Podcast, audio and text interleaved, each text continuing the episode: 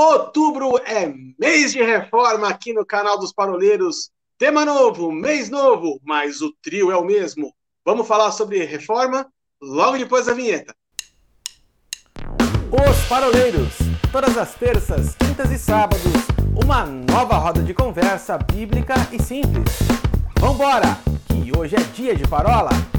Muito bom, meninos, estamos de volta então para uma nova roda de parola inédita, número 71, começando o mês novo, outubro de 2021, chegando ao final da pandemia, se Deus quiser, estamos chegando no final.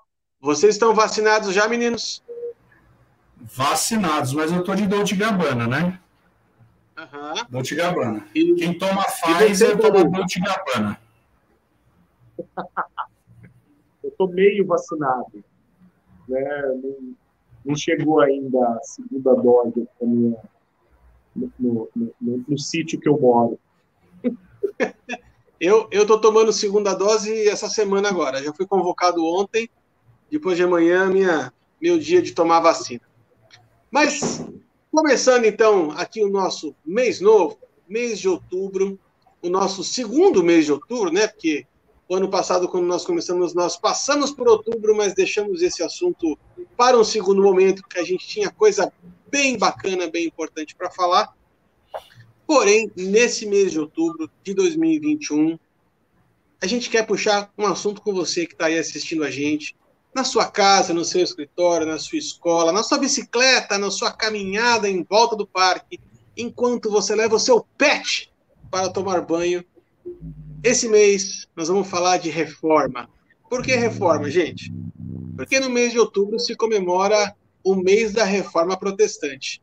Fato que aconteceu lá no século XV, lá com Martim Lutero e as suas 95 teses coladas na porta da catedral daquela cidade impronunciável. Século XVI. 16. É, não é da minha época. Acabamos de sair, acabamos de sair uma parola de heresia e já entramos numa heresia. Tá tudo certo, gente. Ei, as, as 95 teses coladas na porta da igreja, que eu não sei nem pronunciar o nome. Como é que chama a cidade lá, Paulinho? Wittenberg. É isso aí. É isso aí com queijo, por favor, e piques.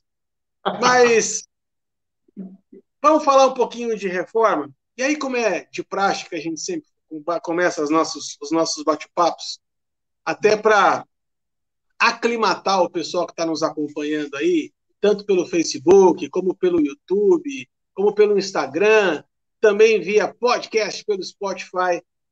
É importante a gente falar um pouquinho sobre reforma, é, mas ah, sem entrar na questão é, aprofundada, histórica, aquelas coisas todas que o Paulinho gosta de ficar falando de coisas é, históricas, né, Will? Mas, assim, de fato, gente, de verdade, o que, que foi essa reforma? O que que, por que que Martim Lutero resolveu dar o ataque de cinco minutos nele e colar essas teses aí, Paulinho? Cara, acho que não tinha o que fazer, só pode. Não, brincadeiras à parte. 95 teses, cara. A gente, a gente demora um ano para escrever um capítulo de um livro. O cara escreveu 95 teses. Verdade, verdade, verdade. Mas a questão é a seguinte: a, a base das, das teses de Lutero está no, no próprio perfil da igreja eh, europeia do século XVI, né? É, a, a gente pode falar de uma igreja corrompida pelo poder, pela relação com o poder, né, pela proximidade e pela exposição ao poder, é, e de alguém que, na boa intenção, né, na intenção de informar a autoridade máxima da igreja acerca do que a igreja estava se, ou no que a igreja estava se transformando, foi um sujeito que foi pego de surpresa ao perceber que quem ele queria informar, na verdade, estava muito bem informado. Né? E que o que ele queria denunciar, na verdade, não era apenas de conhecimento da cúpula da igreja, mas de conivência da cúpula da igreja. Né? Tanto que se a gente for ver o resultado posterior à reforma, que é aquilo que alguns dos autores, inclusive autores católicos apostólicos romanos, não gostam de usar o termo, mas o termo correto seria o termo contra-reforma, ou seja, uma, uma reação do próprio movimento do establishment à, à, à reforma, é, no final das contas. Establishment. Olha que coisa louca que esse rapaz me trouxe. A, a igreja. Nesse... Eu, quero, igreja quero fazer um quiz. Momento quiz. Por favor, soletre establishment, por favor. Valendo! É, Você oh, vou mudar o índice.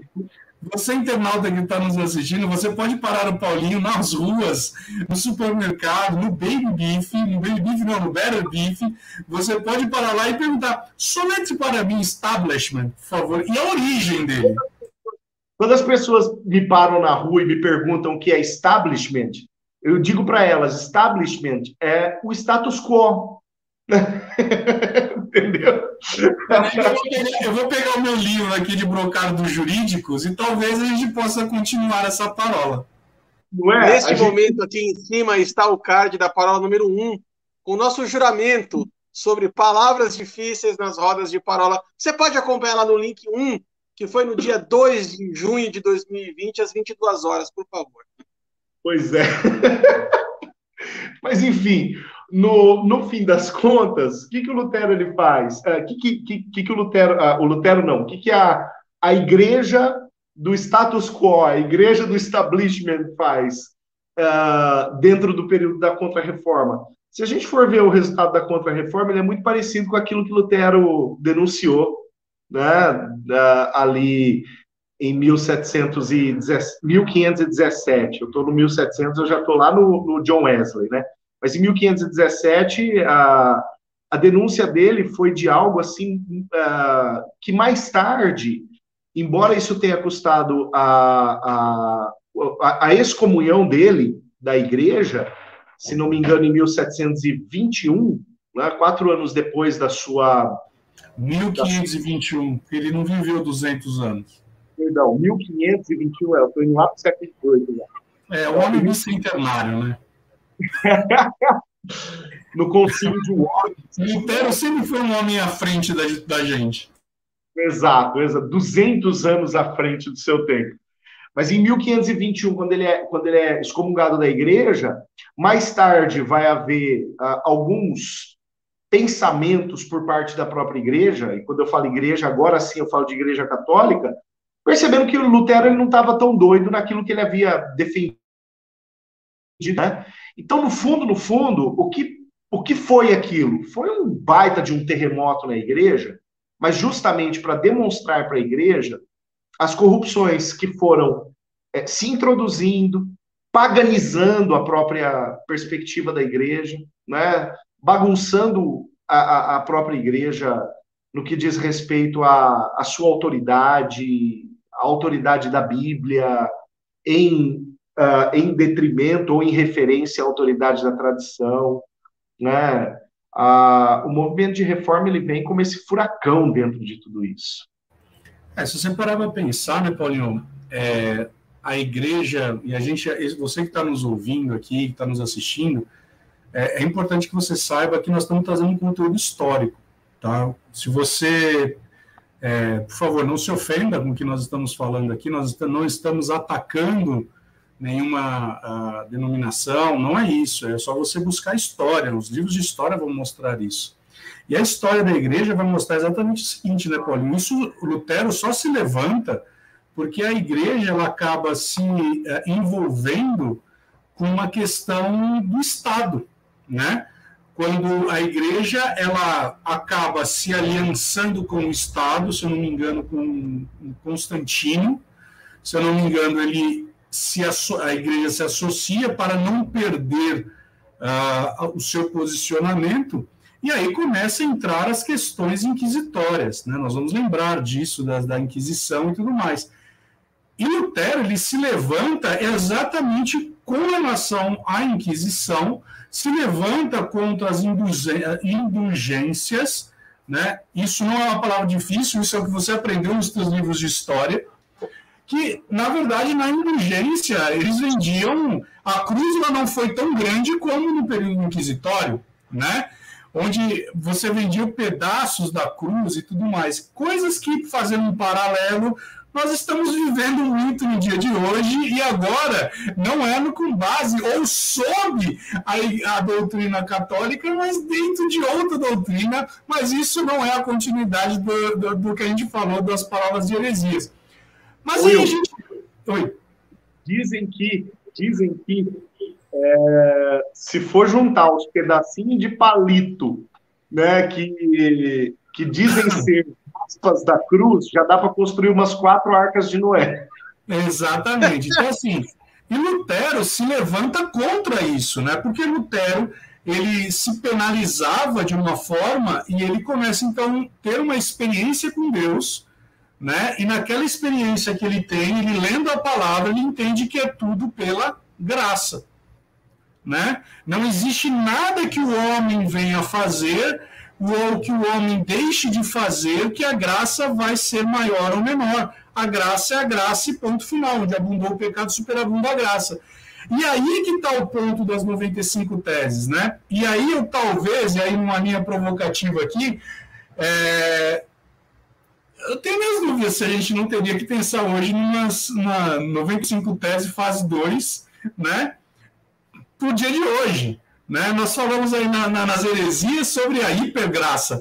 E aí, Arthur, por incrível que pareça, na, na visita que eu fui fazer agora, como eu estava comentando aqui fora do ar, a moça que ela veio da Europa, né, a moça que está com, com uma enfermidade, passando por uma situação, uh, ela, quando eu falei da hipergraça, ela falou, nossa, isso aí eu sei. Eu falei, rapaz, o negócio então era da Europa, né?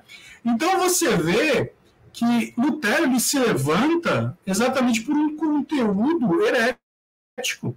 Eles começaram a introduzir, como o Paulinho mesmo falou, o paganismo dentro da, da própria doutrina. Ele introduz outros elementos que aí você deturpa a graça. E aí vem uma pergunta provocativa, que é exatamente sobre: será que a igreja ela pode ou não pode também se relacionar com o Estado? Né? Que também é uma grande, uma grande discussão. Eu tenho um ponto de vista que tem que ter, sim, porque Deus ele colocou homens como reis, como o rei Davi, né, como outros reis aí, ah, como colocou também assim, em posições como José, pessoas que entraram na política, sim, para fazer uma mudança, fazer uma diferença. Mas quando Lutero se levanta, ele se levanta contrário a uma doutrina que homens estavam estabelecendo, e aí ele se levanta contra isso. E o pior, né? Porque quando a doutrina ela é corrompida, aqueles que estão vendo tentam defender uma doutrina corrompida. E se eu não me engano, é aí que nós temos, inclusive, a inclusão de novos livros dentro da própria Bíblia. Né? Nós estamos muito próximo disso daí. Então, veja como que foi é, importante a reforma para trazer um, um, como se chama? para trazer um equilíbrio naquilo que estava sendo trazido. Então, será que de fato uh, Lutero estava maluco? Eu acho que ele foi um grande avivalista que foi levantado para denunciar mesmo o pecado. Talvez um João Batista da época preparando um caminho para o avivamento. Eu, eu, ia, eu ia mais ou menos na, na tua direção, eu, no sentido assim, dentro de todas as devidas proporções, obviamente, né? Mas uh, Lutero ele veio numa, numa posição de questionar a corrupção da igreja, especificamente, né? E se nós formos pegar grande parte dos discursos do próprio Jesus, vocês vão perceber que grandes, as palavras mais duras que Jesus proferiu foi exatamente contra a casta dos fariseus e saduceus. Contra o establishment. Né? Contra o establishment daquela época. Contra o establishment exatamente da igreja, né? Então, assim, você percebe que de tempos em tempos há movimentos é, contra, a, eu vou usar aqui um termo novo para mim, né? Contra a corrupção da noiva, né? A noiva se, se sujando, a, a noiva se enlameando, e aí de tempos em tempos é, homens se levantam para questionar a corrupção da noiva, Eu acho que esse é um grande, um grande gancho que a gente pode utilizar em termos de reforma, é, no que diz respeito ao resgate da noiva, né? E aí a, a, gente pode talvez entrar nos conceitos aqui de a igreja, a igreja institucional e a igreja corpo de Cristo. Porque Lutero não questionou a igreja corpo de Cristo. Ele questionou a igreja instituição. A igreja que está linkada ao poder. Aliás, Lucinho, até, até para dar um gancho nisso que você falou, nós vamos deixar esse assunto no cabide, porque esse vai ser o assunto da nossa quarta parola, que vai encerrar esse ciclo aqui no mês de outubro, que tem o título Precisamos de Outra Reforma. Então, se você está acompanhando a gente aqui, na quarta semana nós vamos entrar especificamente nesse assunto. Mas uh, uma pergunta aqui que me surgiu aqui no meu, meu pager, enquanto acontecia aqui a conversa do Ilcinho, porque são pessoas que que estão desde aquela época da reforma já se comunicando e se relacionando. É, eu queria que o Paulinho falasse um pouquinho do ponto de vista pastoral é, sobre a tese de número 37 de Martim Lutero. É, que você tem a dizer a respeito disso, Paulinho, por favor? Não, eu queria que ele começasse pela 36, depois ele vai para 36. Qual, qual, o link que você faz entre a 36 e a 37, Paulinho, por favor? Qual é a perícope que tem aí? Não, você sabe que você sabe que eu e meu irmão nós decoramos as 95 teses de Lutero. Ele decorou metade, eu decorei outra metade. E a 37 ele que decorou, entendeu? Então, então é... Mas se você quiser, se você quiser, só para a gente ser, só para gente ser exato assim, ser correto, a 37 tese ela diz o seguinte: todo e qualquer cristão verdadeiro, vivo ou morto, é participante de todos os bens de Cristo e da Igreja, dádiva de Deus, mesmo sem breve indulgência. Né? Então, no final das contas, eu concordo com Lutero. Não, ele levou a sério, cara. Não, e, e tem até né? porque os apóstolos vendiam tudo, as pessoas vendiam tudo e depois davam aos pés dos apóstolos. Então, ou seja, veja como Lutero estava tendo uma visão é, apostólica. Né? Do céu. Já vi aonde vai apontar essa parola hoje no final. Só Deus não sabe. não vai prestar esse negócio. A gente pode ir no final falando do banal, né? É, eu acho que vale a pena a gente é, tá a, a, falando um pouquinho sobre a experiência de Lutero. Afinal de contas, o que foi que deu na cabeça de Lutero? É, o que, que provocou Lutero para ele é, ter é, é, esse movimento da reforma? Será que era só uma briguinha que ele tinha com o Papa? Será que foi só uma coisa, uma picuinha que ele tinha, ou foi algo de repente mais profundo? Sabe que Lutero, ele tinha uma, ele tinha uma, uma, uma, como que eu posso dizer, uma vocação briguenta, né? Porque afinal de contas, Wilsinho, você sabe para que o Lutero estava se preparando antes de entrar para o monastério? Eu sei. O pior é isso. Todas as vezes que leio a biografia de alguém que fala que o cara ia ser advogado, só que ali, ele ia ser, ali a, a, tradição diz que ele ia ser um jurista, né? Porque na época não tinha. Ele ia ser um jurista. Deve ser por isso que ele saiu brigando lá. Deve ter sido por isso. Ele por tinha, isso que ele escreveu.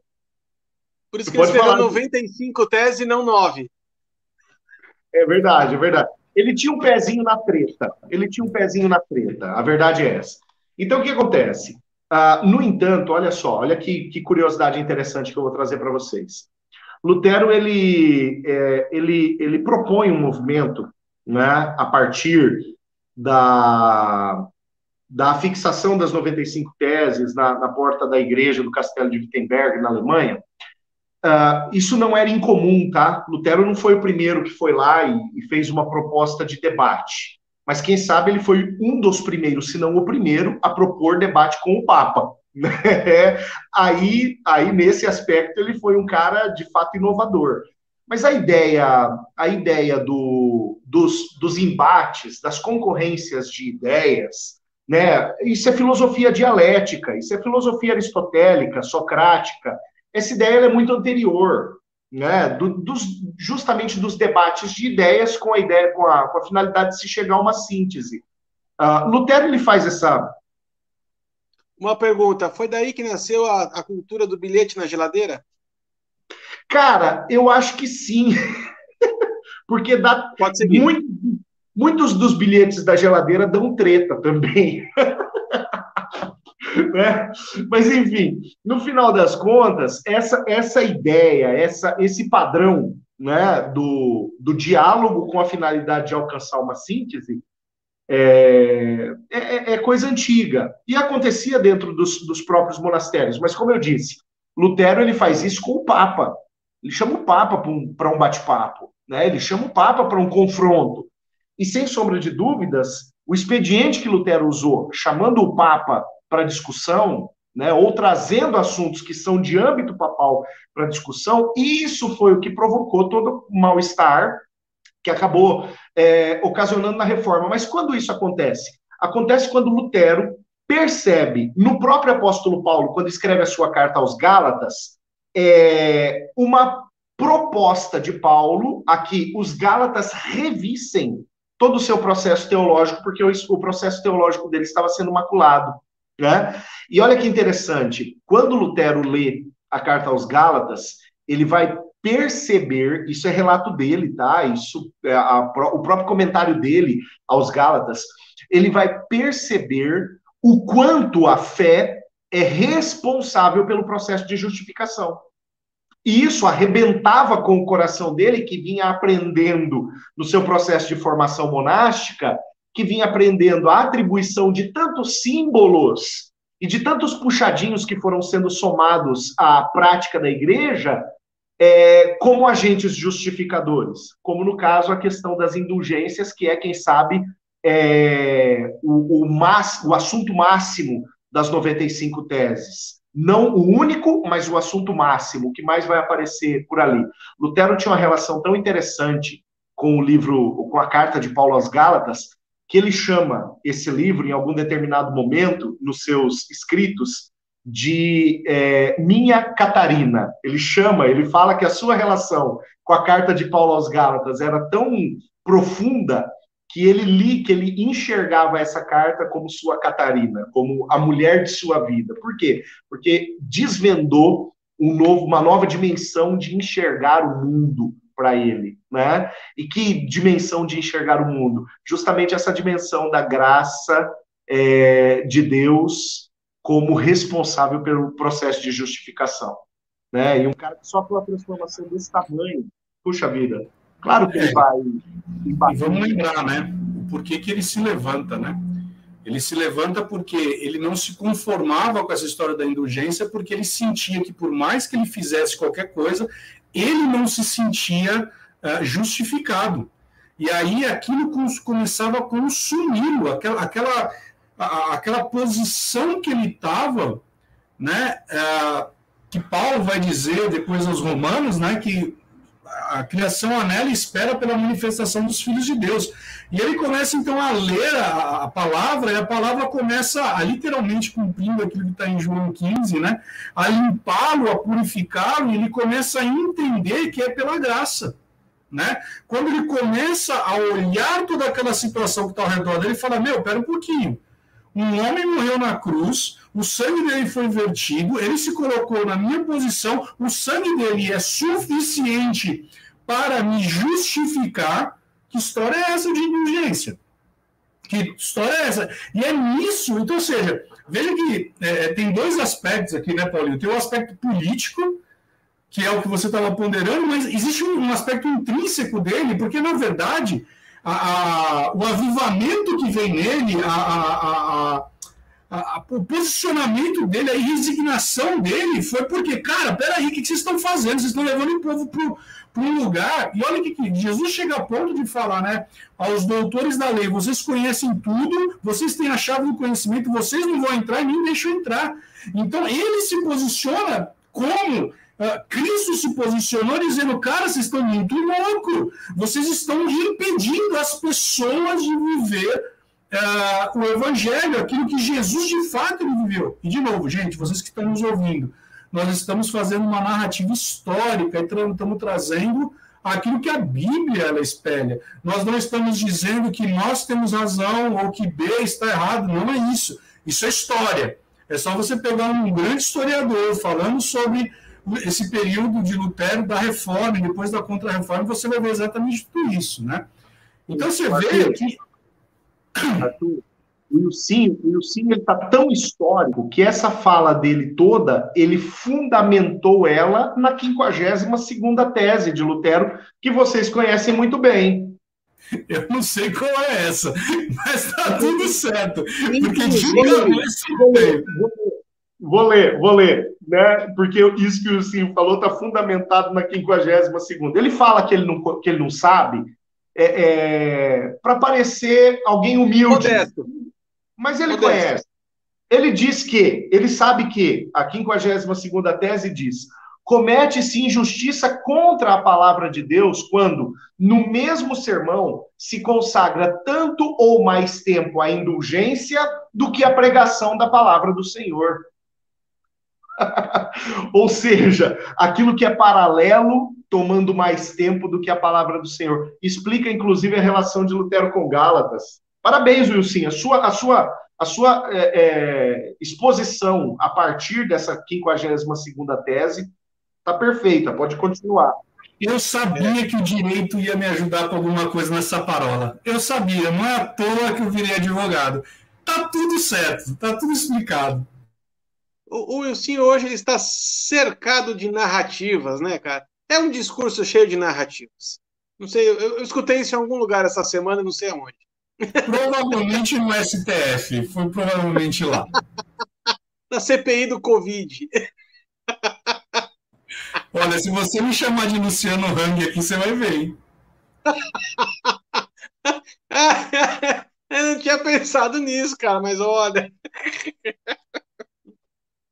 ah, eu, eu, o que eu acho interessante, gente, eu ia pontuar para vocês, é que é, uma movimentação de um, para um grupo nasceu de uma incomodação individual.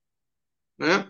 Ou seja, aquilo que ele entrou em conflito com ele mesmo, isso gerou uma, uma reforma, primeiro, dentro dele, para que isso depois é, se transformasse numa bomba, vamos dizer assim, para movimentar outras pessoas. E, via de regra, eu acho que esse deveria ser o caminho normal das coisas, né? A gente se incomoda no secreto do nosso quarto.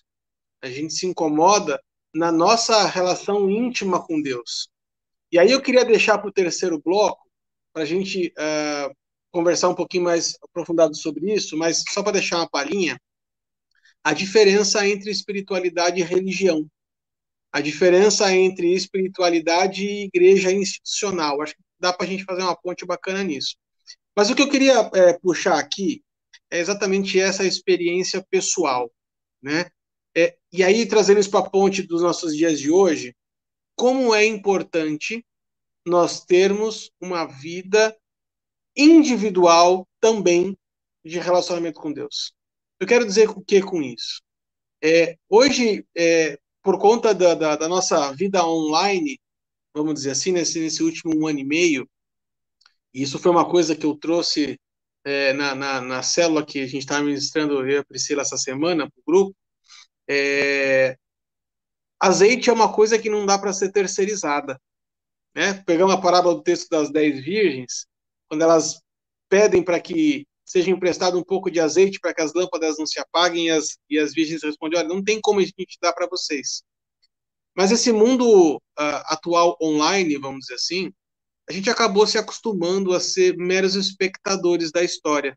É porque hoje você assiste um culto online, você assiste uma pregação online, você assiste uma CPI online, uma tudo, tudo você vira um mero telespectador. E eu fico me perguntando se, se Lutero tivesse sido um mero espectador da vida, se ele teria tido essa, essa esse insight, né? essa, essa luz para que ele tivesse o coração incomodado. Assim como, por exemplo, aconteceu com Wesley, né? quando teve o, o coração estranhamente aqui aquecido, incomodado. vocês concordam comigo que a, a, o incentivo por uma, uma movimentação individual de relacionamento com Deus, ou seja, uma vida regrada, de devo, vida devocional, com leitura da palavra, com tempo de oração, isso é fundamental para que o Espírito Santo ele comece a nos incomodar com algumas coisas e que isso se torne uh, um, um, modelo para movimentar o mundo. Né? Eu, tenho, eu tenho pensado muito nisso, assim, sabe? Tudo começa no secreto do quarto. Né? Você quer modificar o mundo? Comece dentro do seu quarto. Acho que esse é um grande, uma grande lição que a gente pode que Lutero deixa, né? É, quando você pega é, Jesus, Jesus no, quando ele olha para aquilo que está acontecendo no templo, ele vê os, os mercantis, né, os comerciários, eles estavam fazendo ali daquele ambiente um ambiente de corrupção. E diz que havia uma resignação no coração de Jesus.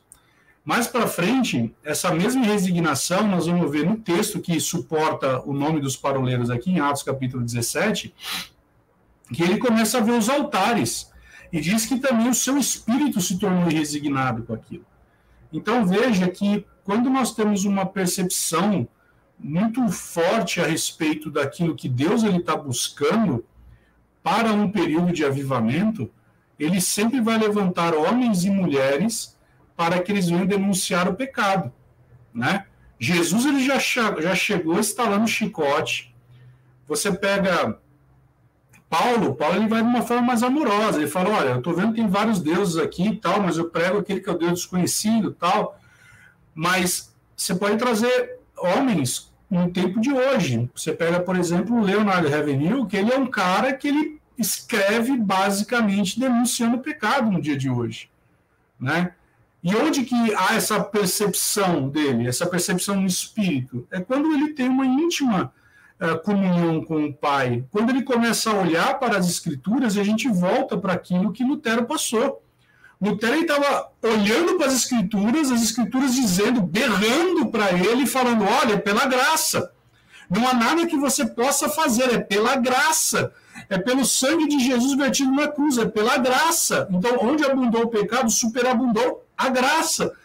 E no dia de hoje, nós estamos vivendo exatamente aquele texto de Efésios, se eu não me engano, que diz assim: Desperta tu que dormes. Né?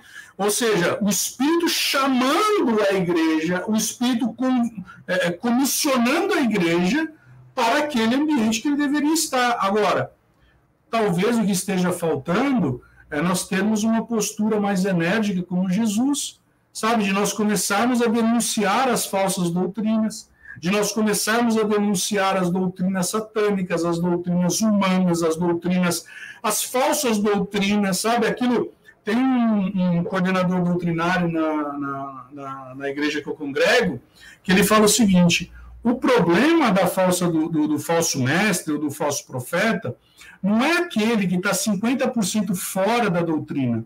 Porque os 50% você discerne, você fala, opa, o cara pulou fora aqui. O problema é aquele que está 90% na doutrina e 10% fora. E aí você começa a ver pessoas que estão se sujeitando a isso e não estão fazendo como os nobres de, os nobres de Bereia.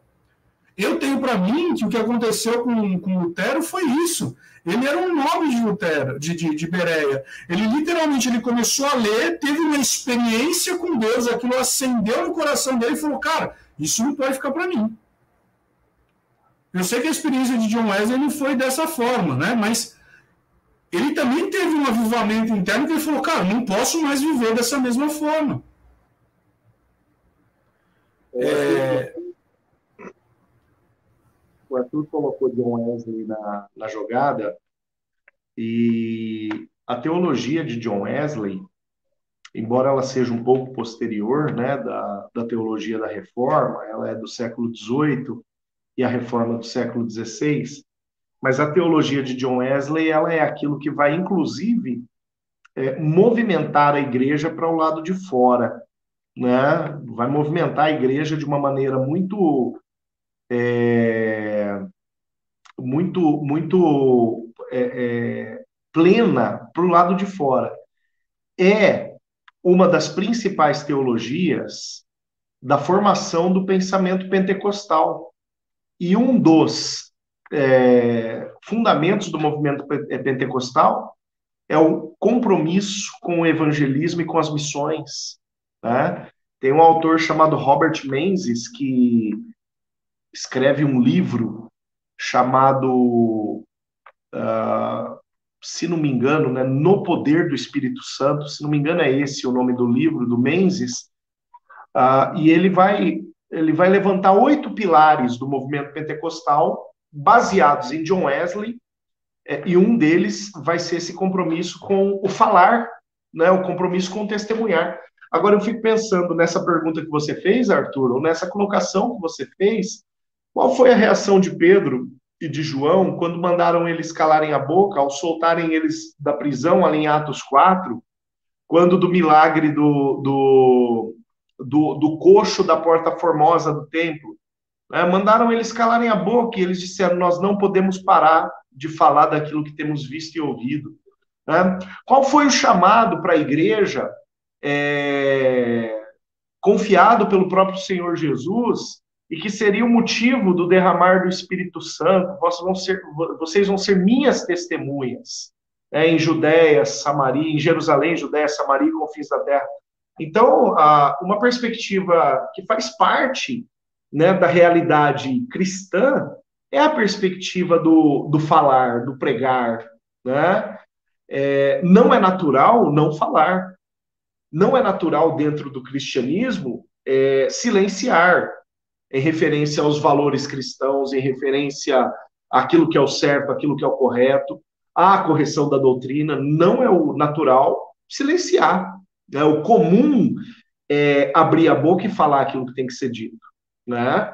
E deveria ser o comum abrir a boca e falar o que tem que ser dito para quem deve ser dito.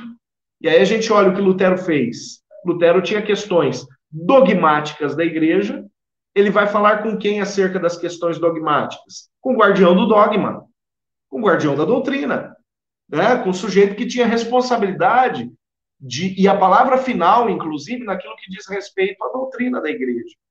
Né? Então, é, vou muito com o Wilsinho nessa, nesse ponto de vista, né? a, acerca do papel é, que deve ser desenvolvido em, em falar, em denunciar, em corrigir, né, em arguir que a igreja tem que ter. Obras, obras, obras. E falar em obras, estava aqui pensando com os meus botões. É, a questão das obras foi uma, um, um dos gatilhos né, que provocou aqui, então, Martim Lutero para dizer que não era só por obras, mas era pela graça, principalmente. Porque ele fazia, fazia, fazia e não se sentia salvo, não se sentia digno, não se sentia alguém participante da família de Deus. Eu sei que na semana que vem nós vamos falar mais detalhadamente, nas duas próximas semanas, sobre as cinco solas, né? É, isso, é muito número para a gente acabar decorando, são 95 teses, cinco solas, e, e por aí vai. E, cara, com cinco solas ele só tinha dois pés, então não sei como é que ele conseguia juntar cinco solas, mas enfim, é, na semana que vem nós vamos falar sobre duas solas, na outra semana nós vamos falar sobre as últimas três. Mas eu, queria começar com vocês agora falando um pouquinho a, a respeito da relação entre espiritualidade e religião, né? É, a gente já aprendeu lá na, na escola bíblica que religião vem da palavra religare, que significa nos reconectar com o sagrado, aquela coisa toda. Mas eu queria fugir um pouquinho dessa questão conceitual da palavra, é, para a gente entrar numa, numa uma, uma discussão que eu acho extremamente válida, que é a diferença entre igreja, corpo de Cristo, e igreja, instituição. Né? E por que, que é importante a gente falar sobre isso? Porque a, a, a briga de Lutero não foi contra o corpo de Cristo, mas foi contra a instituição, foi contra a criação da. Eu não quero aqui falar da igreja organizada, porque toda igreja ela tem que ser organizada, não é isso, mas é, institucionalizada, é, é, Eu não vou conseguir achar uma outra palavra agora. Eu tenho aqui uma mente brilhante, um oráculo que pode me ajudar no vernáculo é, mais adequado para essa questão. Mas eu acho que vale a pena a gente bater um papo aqui sobre a diferença de igreja instituição e igreja corpo de Cristo, né? É, quem quer começar? Eu acho que um termo que vai bem aqui, Arthur, é a própria visão hierárquica de igreja, né? É, o, que, o que deixa claro, inclusive, o que é claro, aliás, né, inclusive, pela linha de confronto que Lutero propõe quando ele chama o Papa para discussão a partir das suas 95 teses, né? E a partir das cinco solas, dos, dos cinco pilares que ele firma para a reforma, né, ou como uma proposta que mais tarde se tornam os, os pilares da reforma, é, Lutero ele está deixando muito claro é, a necessidade do posicionamento da igreja em referência à palavra e que isso custe às vezes a própria perspectiva institucional ou organizacional da igreja, né? A igreja como detentora da, da doutrina, ela precisa voltar, e essa é a proposta, quem sabe, da, da reforma desencadeada por Lutero, é, a igreja ela precisa voltar ao posicionamento de colocar a palavra como aio, como guia das suas decisões.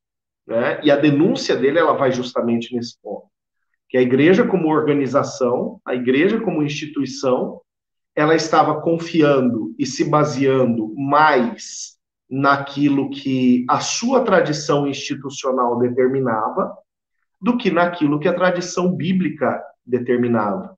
Eu acho que numa das últimas parolas que nós tivemos, eu falei brevemente acerca da diferença, né, da, da da hermenêutica quando ela parte de um pressuposto bíblico e quando ela parte de um pressuposto cultural, né?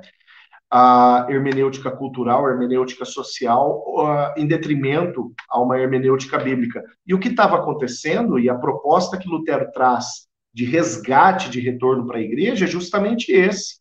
Essa né, proposta de que a linha de interpretação das circunstâncias da igreja volte a ser a linha bíblica, né? e não a linha da tradição, não a linha da, da sociedade.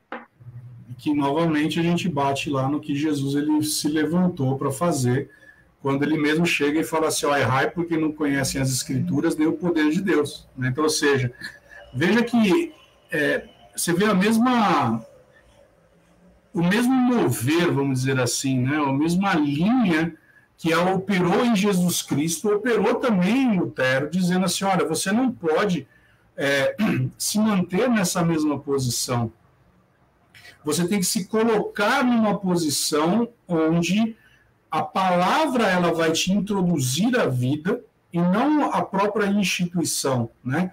Nós temos uma discussão aqui então que aí é interessante, Paulinho, quando você fala que Lutero, a base dele, de toda a sua insurreição, foi o livro de Gálatas.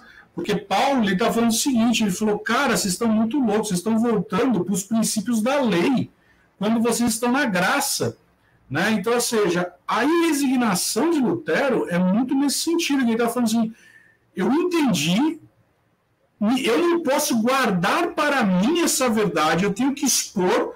Só que é o seguinte, eu tenho que desafiar essa instituição, porque contra isso não tem como. As pessoas estão sendo tolhidas de viver a liberdade em Cristo. E aí que vem a discussão, porque na verdade, quando ele se insurge, ele não está se insurgindo contra a religião, como o Arthur começou falando aqui, até porque o termo católico significa universal. Né? Então, eu me lembro uma vez que o Xandão ele foi evangelizar uma pessoa e a pessoa foi muito, não, eu sou católico, eu sou católico. E Deus deu para ele um insight e ele falou assim, eu também sou. Porque a igreja é universal. Né? A igreja, ela toca nesses aspectos, mas o grande, o grande posicionamento de Lutero foi assim, cara, vocês perderam a mão. Vocês se corromperam com o Estado, vocês, para não perder as regalias, vocês se corromperam. E porque vocês se corromperam, vocês estão corrompendo a verdade, vocês estão corrompendo a palavra. E por conta disso, volto naquilo. Vocês, doutores da lei, vocês conhecem a palavra, vocês têm a chave do conhecimento, não permitem que as pessoas entrem no reino dos céus e vocês vão entrar. Então, na verdade, a insurreição por parte de. A insurreição por parte de Lutero é muito mais nesse sentido, querendo dizer, cara, vocês piraram, vocês estão muito loucos vocês estão impedindo as pessoas de serem justificadas.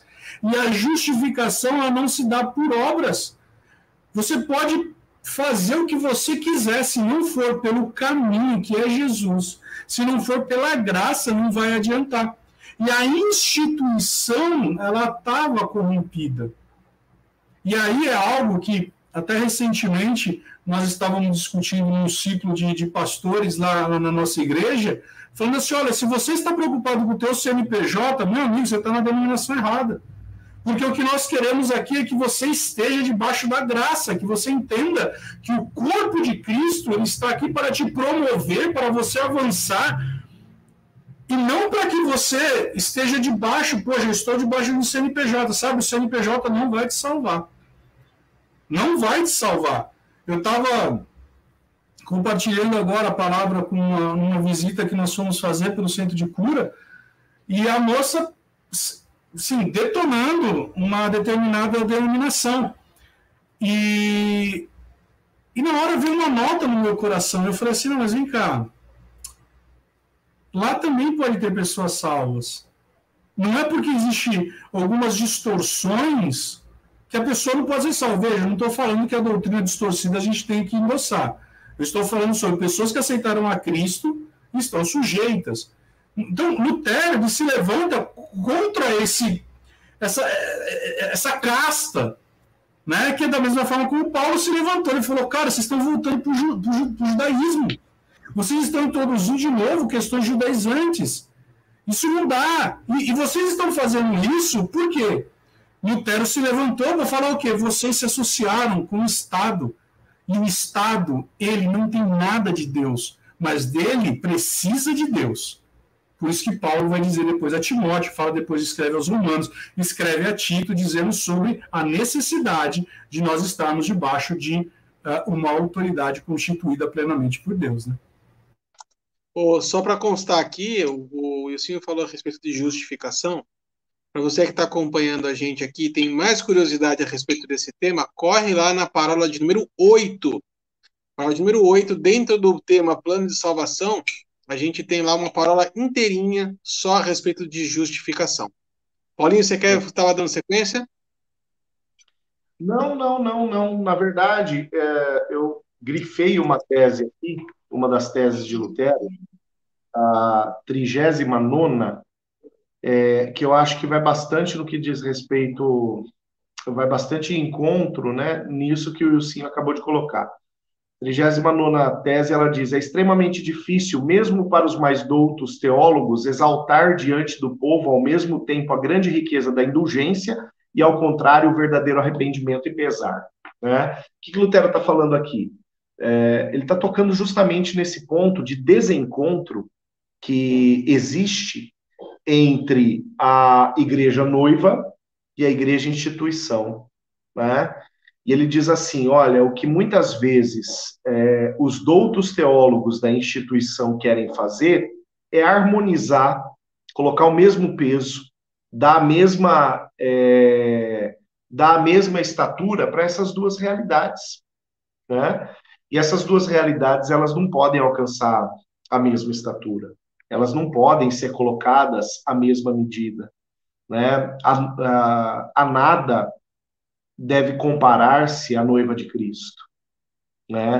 A partir do momento que eu uh, dou à noiva uma concorrente humana, é, institucional, é, criada por homens, ainda que seja para servir de apoio à noiva, é, eu, tô, eu, eu estou é, trilhando um ídolo.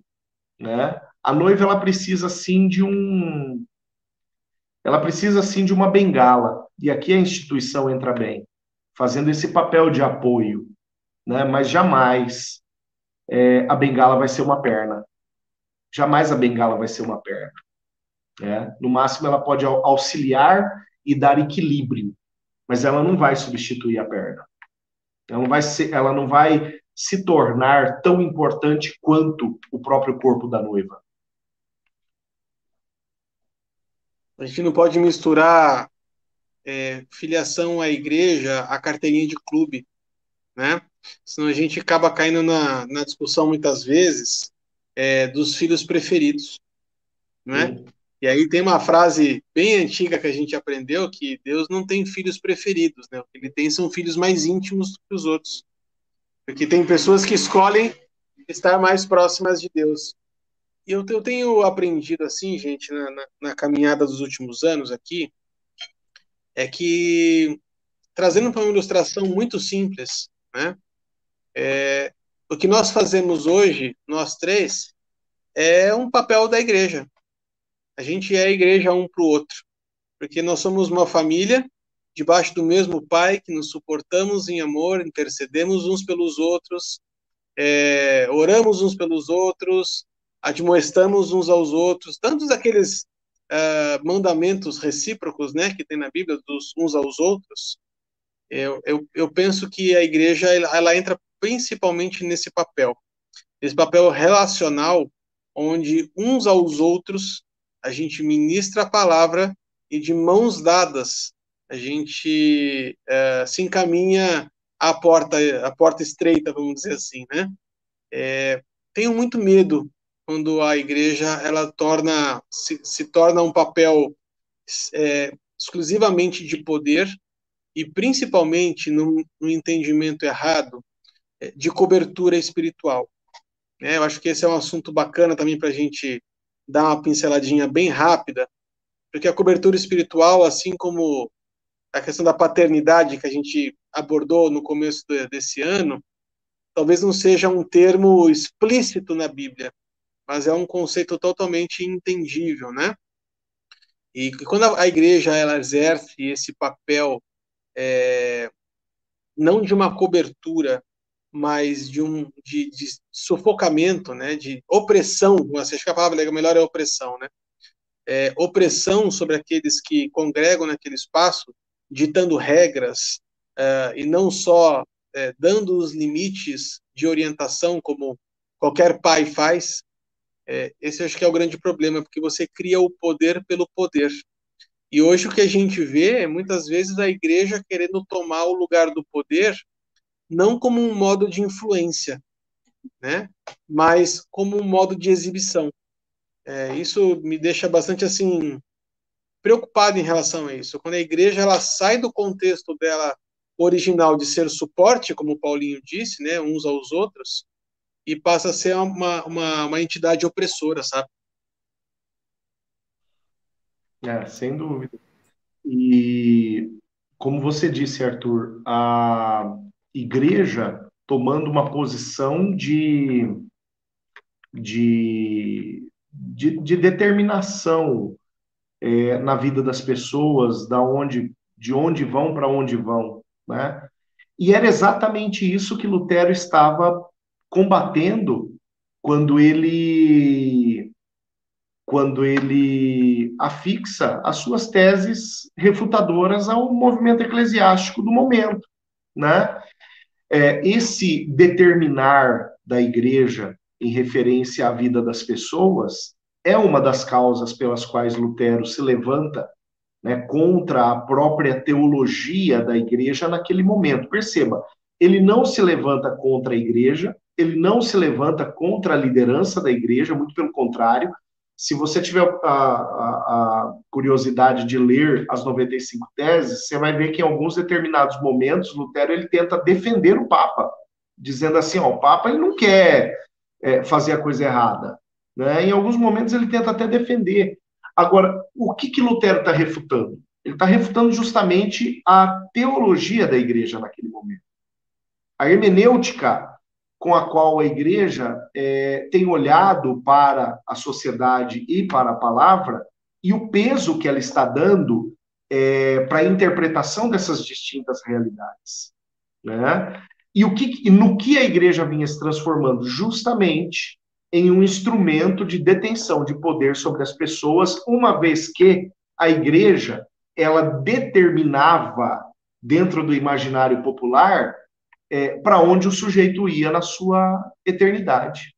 Né? Então, a igreja criar mecanismos de aliviar a eternidade das pessoas, aí entra então purgatório, aí entra então indulgência, né? É, a igreja criar esses meios, no fundo, no fundo, para o povo, acabava sendo uh, uma resposta é, para muitos pós-morte no que diz respeito a ações da vida, né? Então, um parente lá que foi desgringolado a vida inteira, quer dizer que esse sujeito tem jeito, né? E a igreja, então, ela passa a dizer, ele tem. E mediante isso, a igreja vai exercendo domínio, vai exercendo controle. E a isso Lutero vai se levantar contra. Né? Então, nesse aspecto, é, é bem plausível que você trabalhou, aquilo que você falou. E disso que você está falando, eu me lembrei de uma passagem que, se eu não me engano, está em Lucas, que os fariseus eles se reúnem e literalmente eles falam: olha, nós não podemos deixar com que Jesus prospere no seu propósito, porque é, literalmente eles estavam, eles enxergavam Jesus como um rei, mas um rei na posição de Estado, não na questão espiritual, não pelo propósito e a missão que Jesus mesmo ele veio, né? E aí eles falam assim: não, a gente tem que impedir, a gente tem que é, é, atrapalhar os planos dele, porque literalmente ele vai ser o rei de Israel, mas no sentido de sentar em um trono de trazer um governo, né? Agora, olha que interessante disso que nós estamos falando aqui. Se aconteceu isso com Jesus e ele foi perseguido, depois Jesus ressuscita Lázaro e aí eles falam assim: olha, agora nós temos que matar os dois. Porque Lázaro é o testemunho de que esse homem tem poder. Só que eles não entenderam, porque Jesus falou: esse não é o meu reino. Eu vim aqui para instituir o reino de Deus, mas eu vou embora, porque tem um outro propósito, né? Mas mesmo assim ele é perseguido, ele é caluniado e tudo mais. Se você fizer um paralelo com Lutero, Lutero, quando ele afixa na porta, ele começa a ser perseguido de tal forma que ele começa a ser ultrajado, vilipendiado, ele começa a sofrer uma perseguição, e o que me faz entender de novo. É, uma palavra que vem aqui é o sarquis, né, que é o crente carnal. Ou seja, quantos não estamos é, olhando para dentro de uma instituição com um olhar carnal, quando na verdade nós deveríamos estar olhando para tudo isso que nós estamos falando como um grande avivamento. Nós estamos no último tempo.